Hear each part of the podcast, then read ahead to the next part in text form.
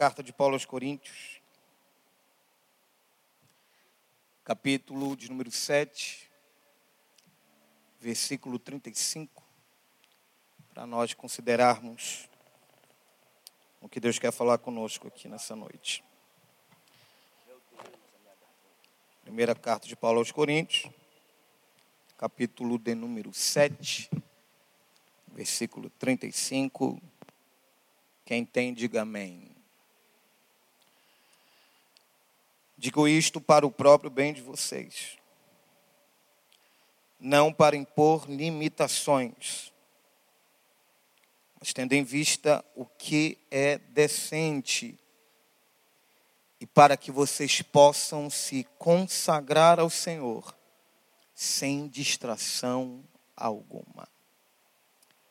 E que vocês possam se consagrar ao Senhor sem distração alguma. Repita comigo: consagram-se. Mais uma vez, consagram-se, mas sem distração. Mais uma vez, consagram-se, mas sem distração. Sente.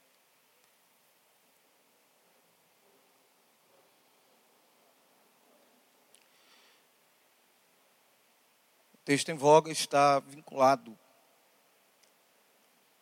à proposta dessa temporada,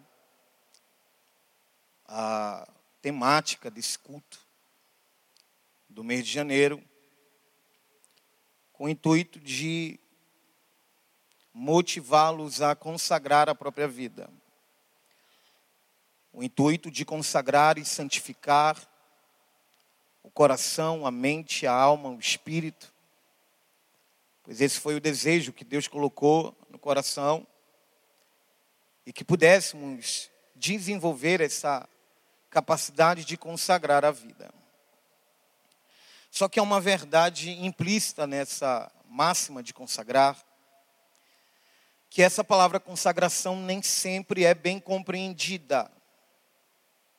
E, na verdade, ela é abrangente, pois ela tem várias facetas, vários significados, várias traduções. Mas no quesito de consagração, essa palavra se torna abrangente, pois há nela algumas, alguns indicativos para que a gente tenha uma vida melhor com Deus. Uma das propostas dessa palavra, consagrar, é ter um comportamento de separar-se do profano, afastar-se do profano retirar-se de tudo aquilo que eiva, envenena, contamina, distorce, detupa, oblitera, acaba, destrói aquilo que Deus quer de nós, que é santidade. Santidade ao Senhor é uma das plataformas dos relacionamentos com Deus. Não dá para ter profundidade, intimidade, relacionamento se não houver um indicativo de santidade. Dito isso, é necessário que nós possamos consagrar ao Senhor. E alguém há de se perguntar, pastor, eu me consagro ao Senhor. Pois a ideia que vem de consagração, ela é bem retrógrada. Porque alguém pensa que consagrar ao Senhor é ter um espaço de tempo no dia, cantar alguns hinos da harpa cristã, ter um período de oração, fazer uma leitura bíblica, reunir a família e por aí vai. Faz parte, mas não define o que é consagração no seu eixo principal. Faz parte de uma vida consagrada. Faz parte de um hábito, uma cerimônia com Deus. Mas consagrar a Deus é a ideia de pôr ao lado, abster-se, separar-se, encher a mão, santificar consagrar ao Senhor. Foi o que o apóstolo Paulo falou na carta aos Coríntios.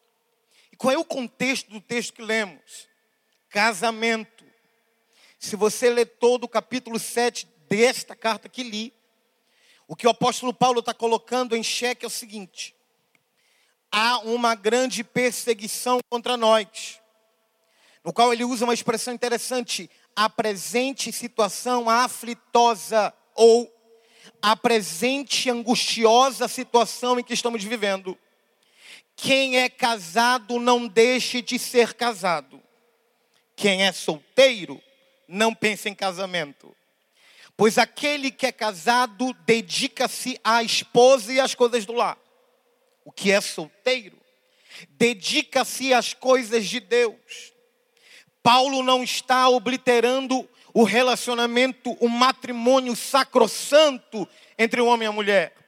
O que Paulo está dizendo nessa metáfora, nesse contexto, é o seguinte: não é hora de pensar em distração, não é hora de pensar em outra coisa. O contexto do capítulo 7 é que a situação é aflitosa, perene.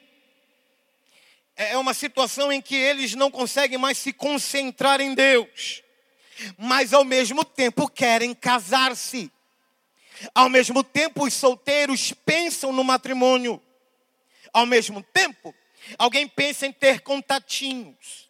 Que ao mesmo tempo, alguém pensa em deitar-se. Que ao mesmo tempo, independente da situação aflitosa que estão vivendo, eles estão preocupados com a necessidade fisiológica do seu corpo. Aí Paulo vem com uma máxima dizendo: olha, consagram-se, mas sem distração. É aqui que eu quero. O que Paulo está dizendo, Júnior, é o seguinte: o desejo de Deus para nós é que a gente se separe para Ele, é que a gente se abstenha de tudo que atrapalha. Ora, o desejo de Deus é que é santidade, mas não pode haver santidade se a minha mente é perturbada por pensamentos alvoroçados. Olha, mais de 100 mil pensamentos passam na nossa mente mensalmente.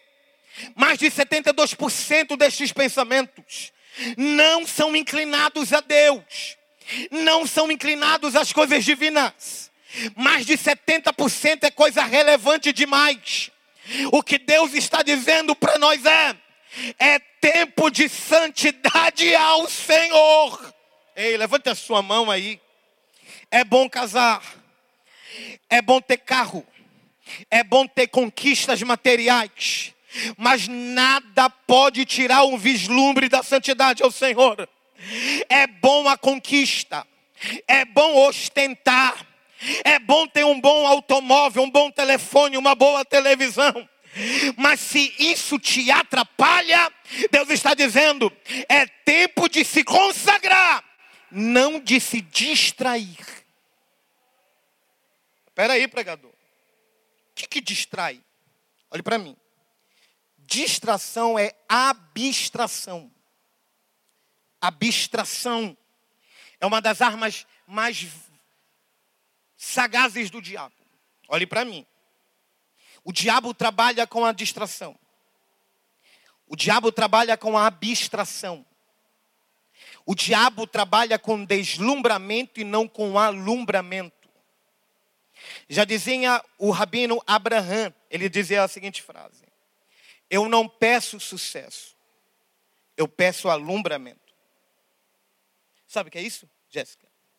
Alumbramento é facinho. Sabe o que é isso, Edielson? Sabe o que ele está dizendo? Eu não quero sucesso. Eu quero facinho. Eu vou repetir. Eu não quero sucesso. Eu não quero mansões. Se tiver consequência, o que eu quero é alumbramento. Alumbramento é a palavra técnica para fascínio, maravilhamento encantamento. Fixar o olhar. Olhar para as coisas sagradas e nelas fixar. Olhar para as coisas de Deus e nela fixar. Olhar para a palavra e nela fixar. Eu vou repetir até alguém entender. Olhar para as coisas sacrossantas, do sacrário divino e nelas fixar. O que o apóstolo Paulo está dizendo é o seguinte: casamento é bom, foi Deus que fez. Mas se isso te atrapalhar, prefira alumbramento. Ter conquistas materiais é maravilhoso. Mas se isso tira o vislumbre do fascínio com Deus, tira de você esse pensamento. Segura aí, na Palestina até hoje e em Dubai. Pode pesquisar. Quem me ouve, diga amém. Existe uma corda chamada Egal. Quem me ouve, diga amém. Existe uma corda chamada Egal. E nessa corda Egal, pode, pode. E nessa corda chamada Egal, ela serve para amarrar um pano na cabeça dos árabes, por causa do sol quente, do calor causticante do deserto. Só que estes árabes andam de camelo. Só que chega a noite e estes camelos, ao descansar, prostam-se a Diel. E quando eles prostam-se, passam alguns minutos, eles ficam inquietos. Quem me ouve, diga amém. Então eles ficam inquietos. Sabe o que acontece com esses camelos? Eles saem do agrupamento onde eles estão descansando e começam a andar pelo deserto errante. Os donos dos camelos ficam preocupados porque podem perder o camelo na escuridão do deserto. Sabe o que eles entenderam? Que isso faz com que os camelos se percam em suas distrações e inquietações.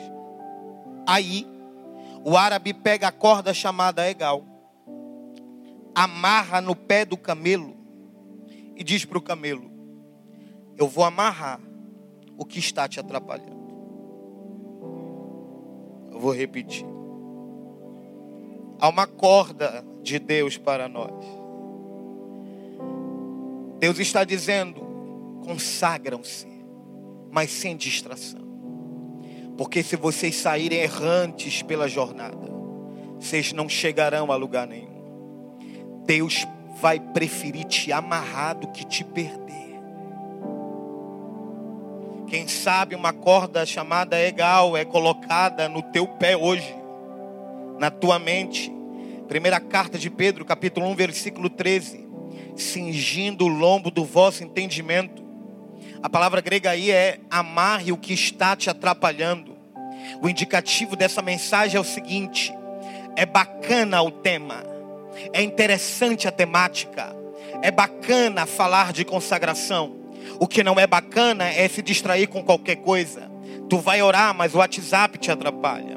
Você quer orar, mas a rede social te atrapalha.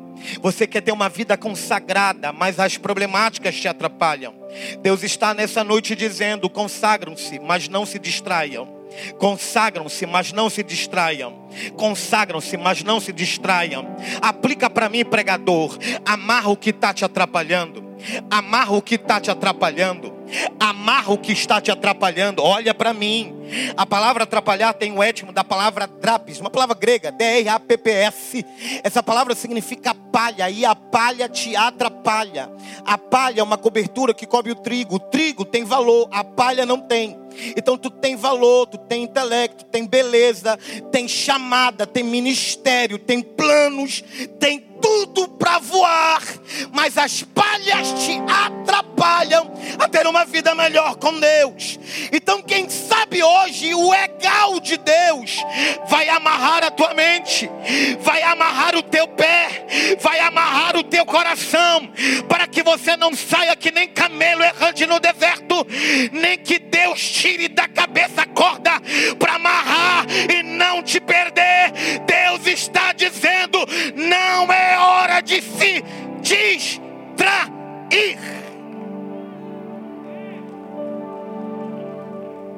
Não é hora. Há uma patologia chamada de déficit de atenção. Não aprende, não assimila, a cognoscibilidade é zero, a assimilação de ideias é zero, a iluminação intelectual é zero, porque é uma patologia, uma deficiência de atenção.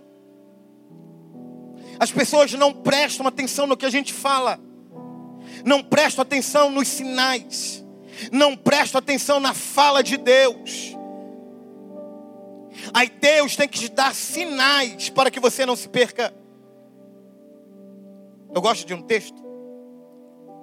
Em Gênesis, diz assim: E Abraão plantou tamargueiras no deserto. Quem me ouve, diga amém.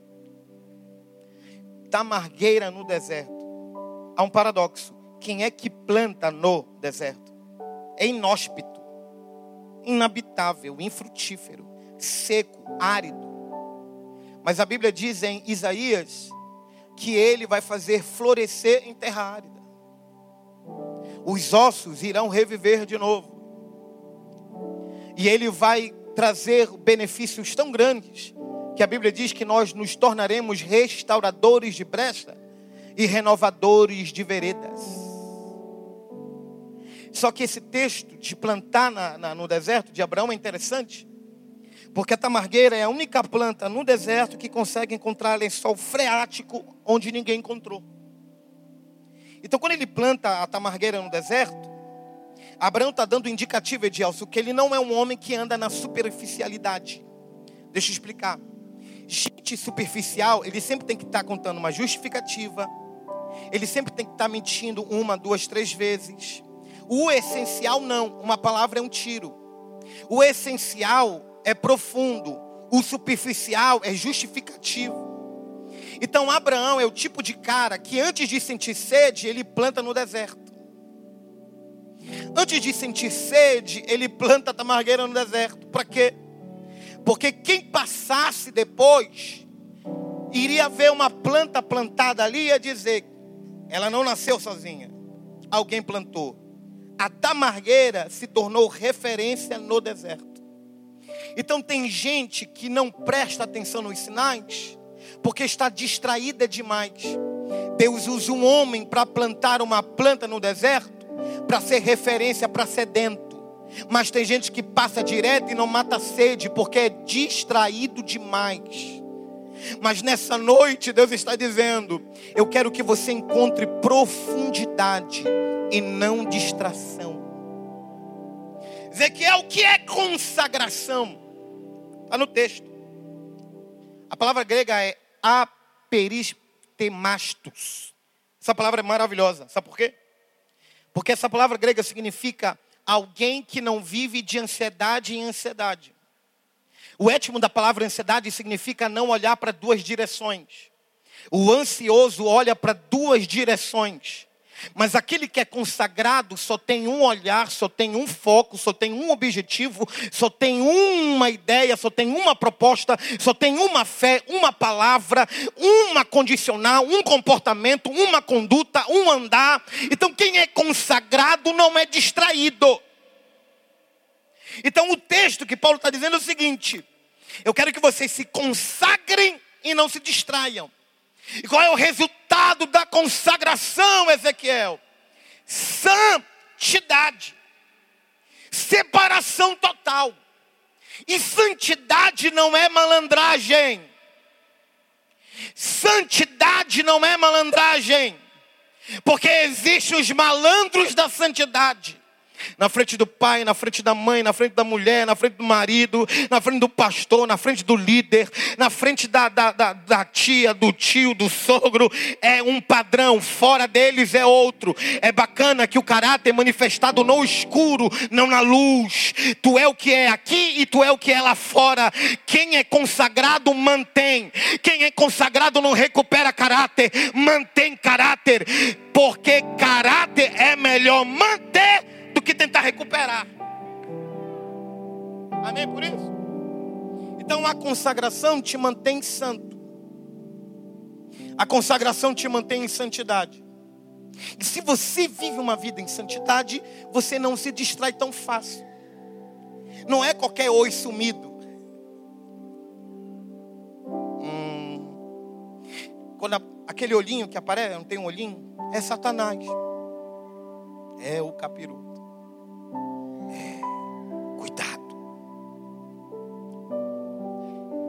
Quando Moisés estava pregando no deserto, melhor no Egito, Faraó não gostou. E sabe o que Faraó fez? Aumentou o serviço. Aumentando o serviço, aumenta o cansaço. aumentando o cansaço, debilita a concentração. Debilitando a concentração, produz abstração. Satanás trabalha com distração. E se ele vê que a pregação está dando certo e está dando fruto e alimentando a esperança, ele vai fazer você transformar palha em tijolo para aumentar o teu serviço. Aumentando o serviço, debilita o físico, debilitando a mente, e você fica distraído. Perde a santidade, perde a promessa, perde o naipe, perde o padrão que tinha outrora. Mas nessa noite, Deus está dizendo: consagram-se, mas sem distração. Vai orar, não se distraia. Deixa eu falar.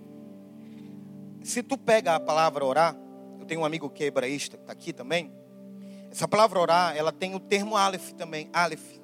E se você escrever a palavra Aleph, na, na verdade a oração tem um símbolo de boca. Então se você escreve Aleph, ela passa da linha. É ou não é, Deus?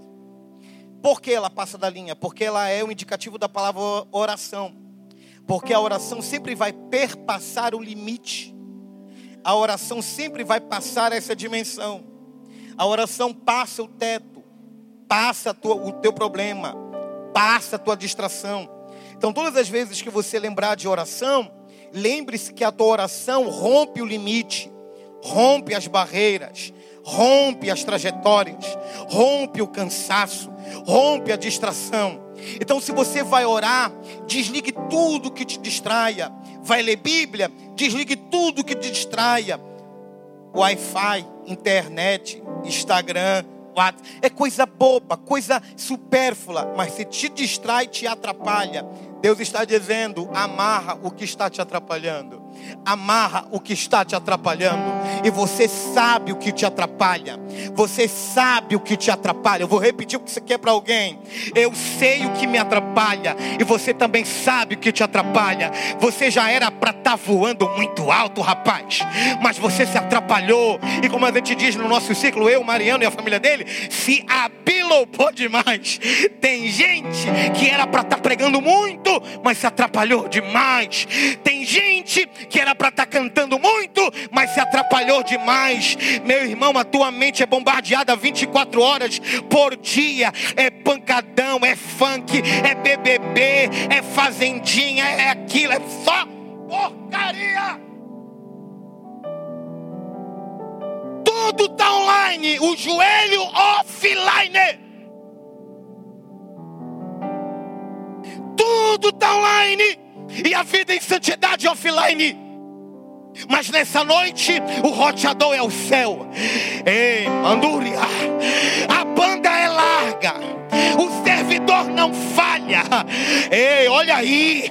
Deus está dizendo nessa noite: está na hora de recarregar a o Wi-Fi espiritual. Para quem não sabe, uma das definições hebraicas para oração é conexão. Deus está te pedindo: tira a distração e se conecte de novo. Fica de pé comigo aí.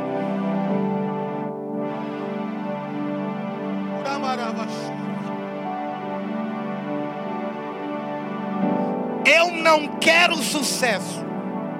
Eu quero alumbramento. Vocês já ouviram essa expressão? Eu estou deslumbrado. Já ouviu? Quem nunca falou? Posso explicar que é deslumbrado? Sim ou não? Para mim.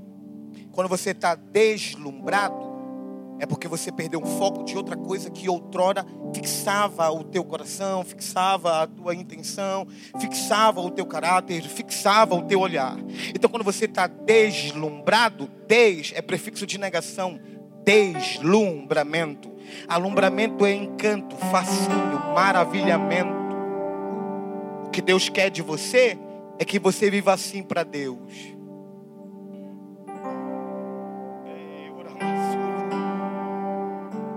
Buscai as coisas que são do alto e não as que são debaixo. A palavra buscar aqui significa buscar para possuir. Uma coisa é você buscar, uma coisa é esporádica. Uma coisa é você buscar uma coisa que você nem sabe onde está. Mas esse texto de Paulo é um indicativo de alguém que busca para tomar posse. Então, o que Deus está querendo de nós nessa noite é o seguinte: Deus quer que você volte a ser encantado pelas coisas sagradas. Deus está querendo que você volte a se apaixonar como você era apaixonado.